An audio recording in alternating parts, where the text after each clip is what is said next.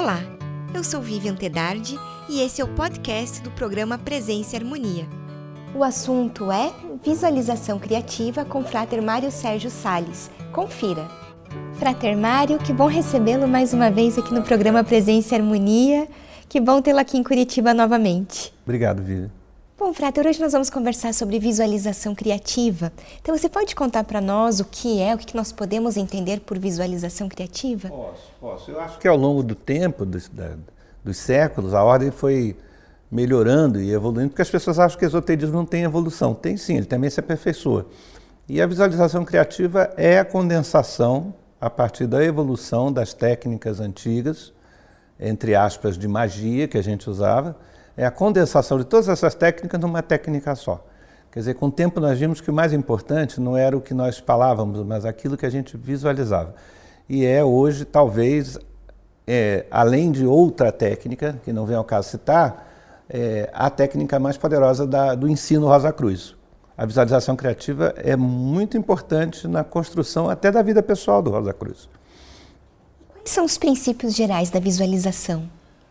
Ela tem que ter, primeiramente, é, um motivo que seja absolutamente honesto. O universo não lida muito bem com enganações. Então, se você precisa de alguma coisa, você tem que realmente precisar dessa coisa para então fazer o processo de visualização criativa. O segundo é que você tem que ter algumas imagens que sejam âncora para a tua visualização.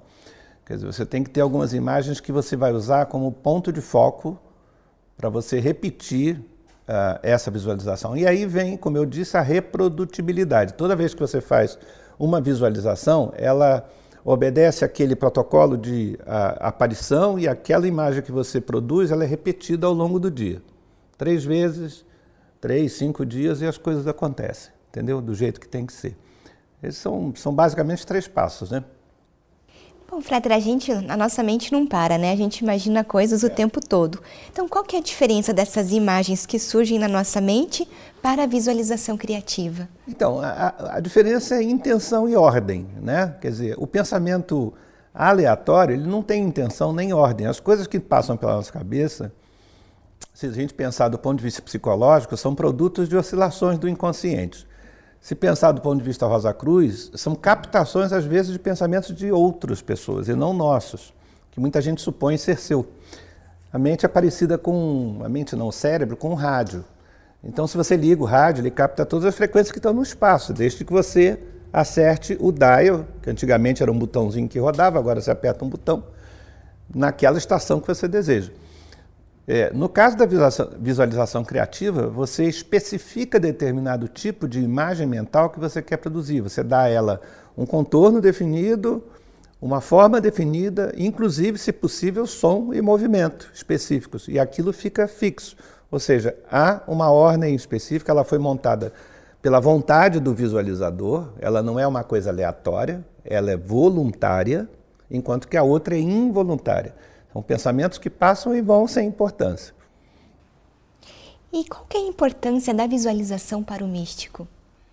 Ah, eu acho importante, sabe por quê? Porque misticismo, pelo menos o misticismo que eu conheço, que é o Rosa Cruz, é, não é uma, um, um, conjunto de crenças, tá certo? Pelo menos no tempo que eu comecei na ordem, alguns anos atrás, já se vão quatro décadas, a gente insistia na palavra técnica porque técnica é algo que você aprende e reproduz.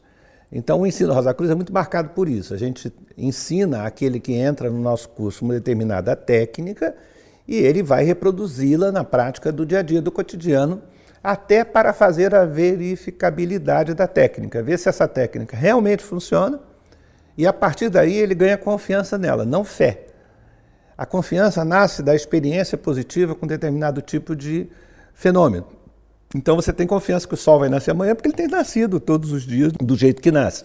Que a lua vai surgir no céu porque ela nasce normalmente à noite. Então existem ciclos que são reprodutíveis, que são antigos, que a gente acostuma a ver e que por isso nós confiamos que vão acontecer. A mesma coisa é técnica, técnica rosa cruciana. Ela tem que ser testada. Ninguém deve acreditar eh, na visualização porque eu disse que é legal. Deve pegar os modelos, os modos operandi, aplicar e ver se funciona.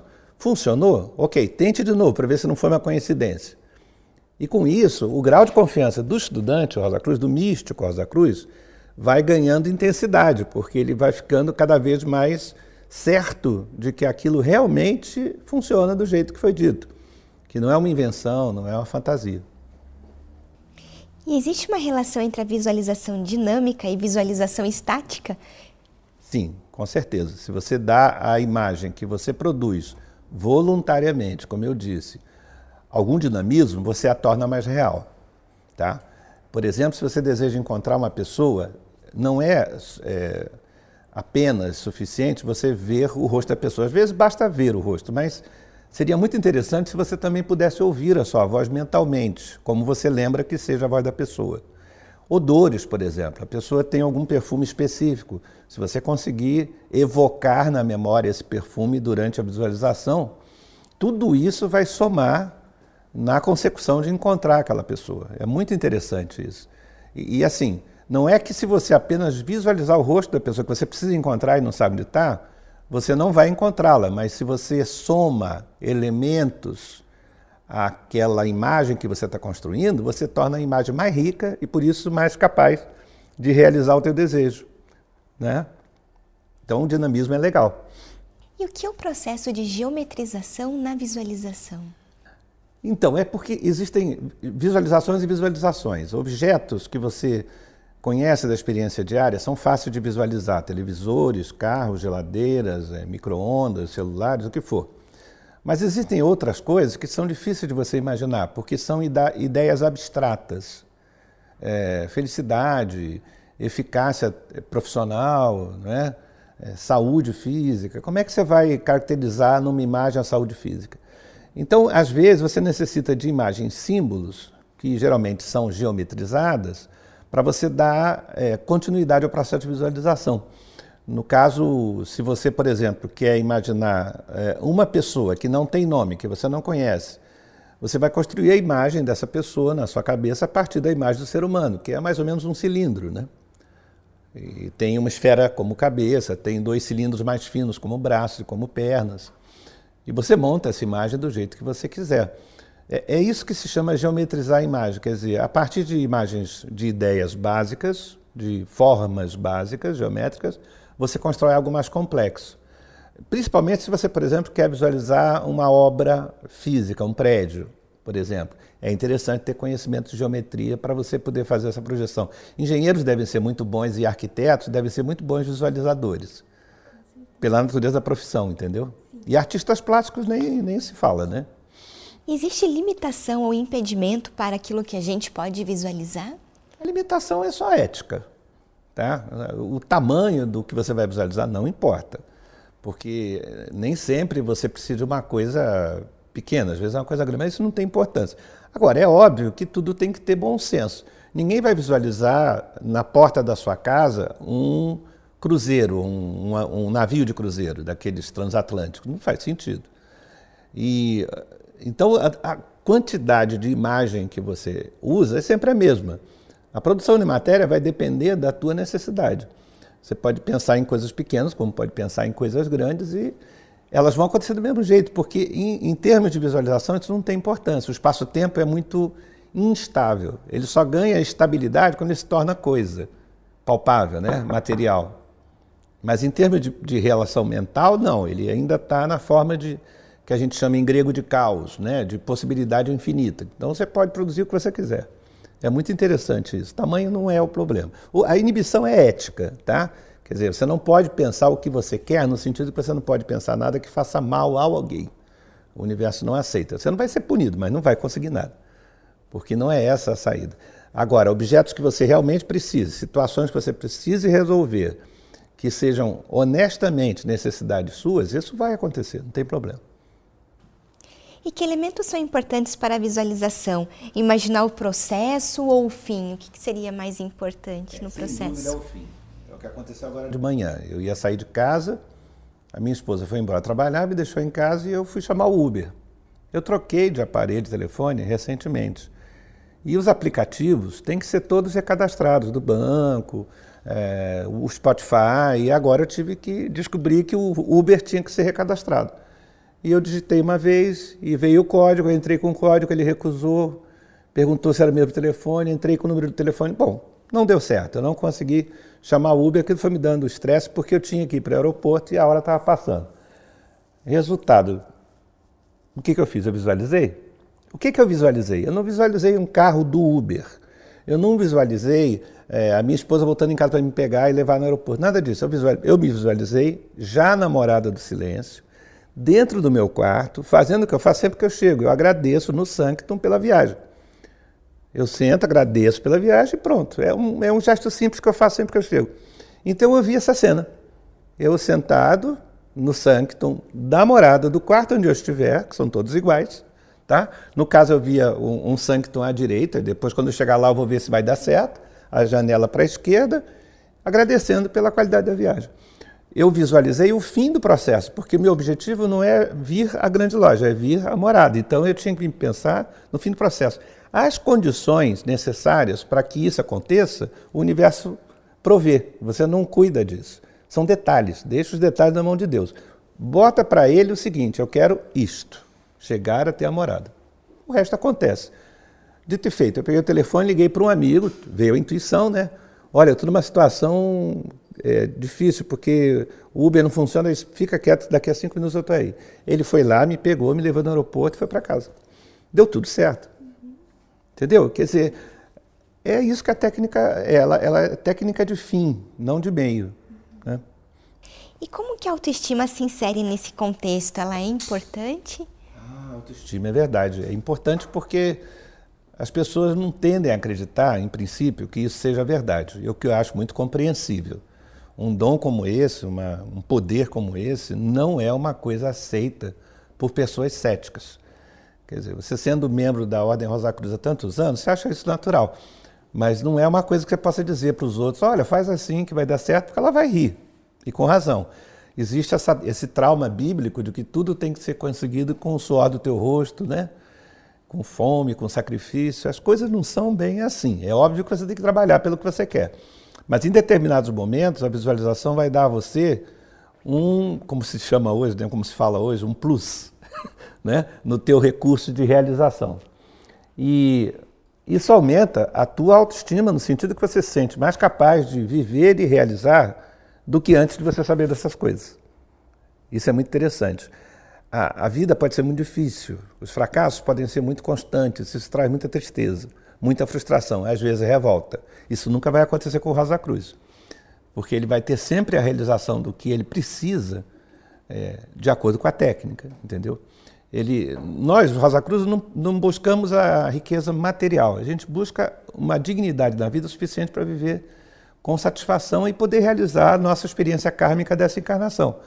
Não precisamos ter muito, precisamos ter apenas o suficiente. E a visualização garante isso.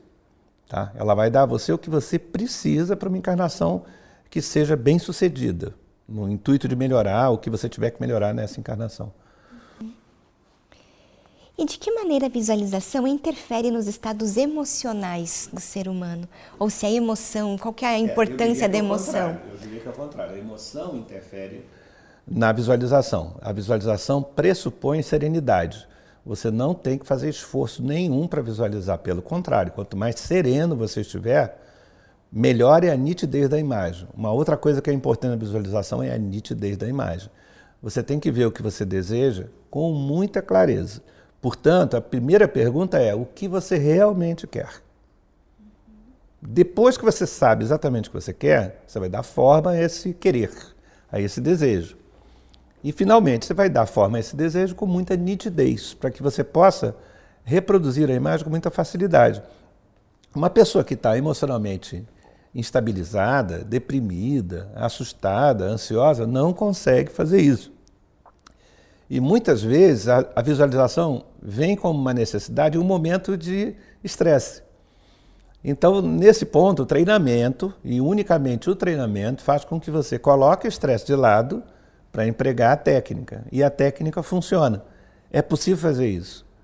É que as pessoas não têm confiança no universo, elas olham o universo como uma força hostil, porque não sabem usá-lo. Entendeu? E quando você sabe usá-lo, você não, é, tudo tem uma coisa, eu sou hinduísta, não sou cristão, e no hinduísmo a gente fala que tudo que Krishna faz é bom. Que é uma frase que quer dizer o seguinte, tudo que Deus faz é bom. E quando você lida com uma situação difícil, a primeira sensação que você tem é de dizer: droga, que coisa ruim que aconteceu comigo. Às vezes não. Às vezes você está sendo desviado por um, um caminho onde você vai ser muito mais bem sucedido do que você seria se fosse por aquele que você estava indo. E como não dá para dizer, olha, vai para a esquerda, você não vai ouvir uma voz assim, a não ser que você esteja com problema de esquizofrenia, você às vezes é levado a ir para aquele caminho por circunstâncias que surgem sem que você possa controlar, no intuito de melhorar a tua vida, não de te prejudicar, né? É uma maneira de ver a coisa, né? E quais são os princípios Rosa Cruzes para a visualização? Bom, eu já falei quase todos. Quer dizer, primeiro, é, a visualização é um ato de mentalização voluntário. Segundo, você tem que ter uma causa que seja justa e sincera. Ela tem que vir do coração, não da cabeça. Eu, eu dou um exemplo quanto a isso. Uma pessoa quer é, ser professora de inglês, mas ela não sabe falar inglês. Sabe falar good morning só e não sabe falar mais nada. Mas cismou que quer ser professor de inglês. E começa a se visualizar em frente a uma sala de alunos, num curso de inglês, dando aula de inglês. O que, que vai acontecer? Às vezes ela vai conseguir, por alguma razão estranha, assumir uma turma de inglês. E o que, que vai acontecer? Ela vai sofrer o ridículo de, no dia que ela chegar lá para dar aula de inglês, só falar good morning e mais nada. Isso vai trazer muito sofrimento para ela, mas é o, a razão pela qual tem que haver bom senso no que você visualiza. Você não vai pedir para você uma coisa que não vai te fazer é, exatamente o que você precisa. Nada mais, nada menos do que aquilo. Ou para você ou para alguém que você visualiza. Aliás, você pode visualizar para terceiros. Isso não é proibido, desde que sejam pessoas que, pelas quais você tem grande afeto, filho, pai, essas coisas, né? Visualização é muito poderosa como técnica. Então você tem que ter, primeiro, uma intenção nítida, a vontade de fazer, a intenção nítida, e aí essa intenção tem que ser transformada numa imagem foco, como eu falei agora há pouco, que vai resumir a situação. Eu costumo desenhar isso quando eu tenho tempo, quando eu tenho mais espaço de tempo, eu pego uma folha branca e vou escrevendo o que eu quero. Depois transformo o que eu escrevi em formas. É... Não que dê detalhes dessas formas. Por exemplo, carros. Você quer um carro novo, mas você não quer dizer ao universo que ele tem que ser vermelho, que ele tem que ser de determinada marca, que tem que ter determinada potência. Você quer um carro que seja confortável, eficaz e que não lhe dê problemas de mecânica. Você já deu tudo o que precisava dar para o universo. A forma do carro, a marca, o quanto ele vai custar, o universo vai providenciar, são detalhes. Então, uma outra coisa que é importante na técnica é separar o principal do secundário.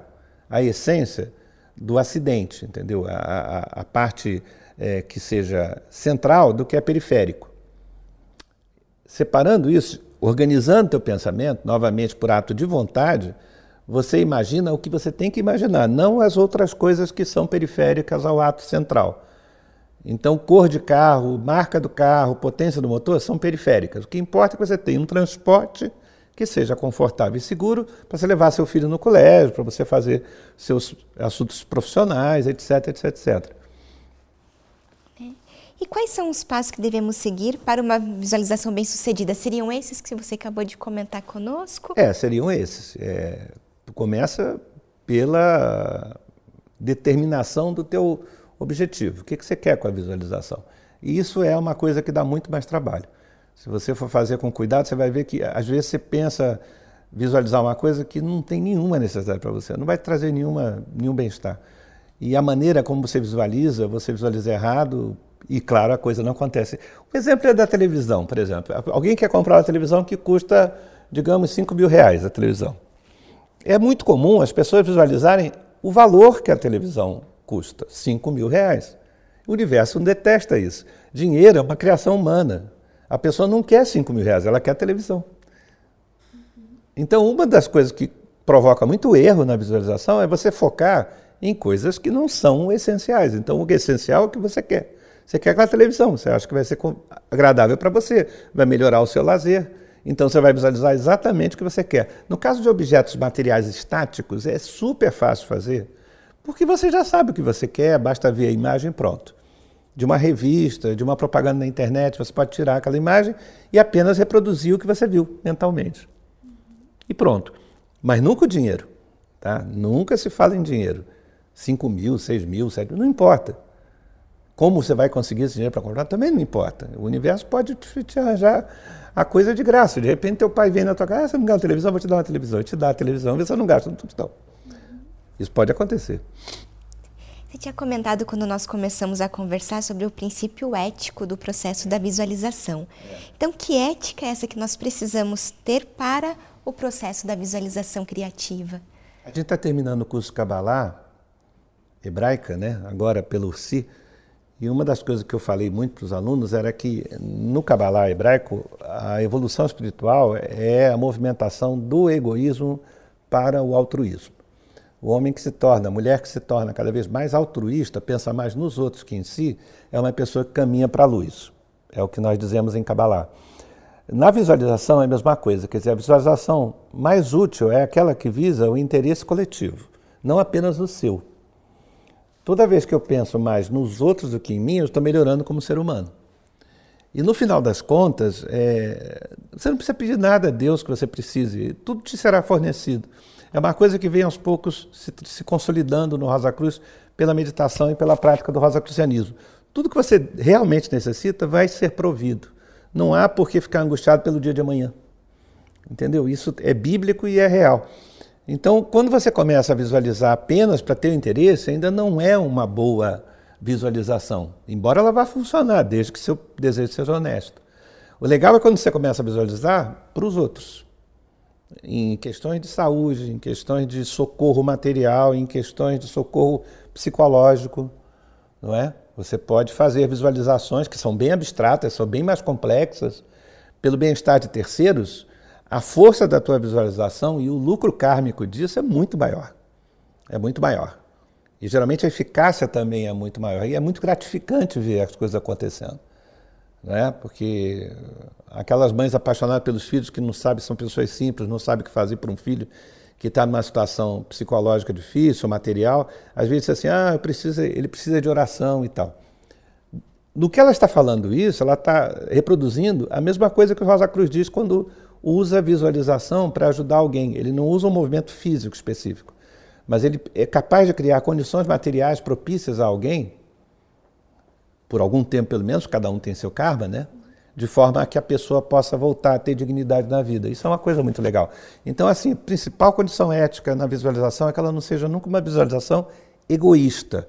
Tudo que você visualizar para você tem que se levar em consideração que não vai prejudicar ninguém.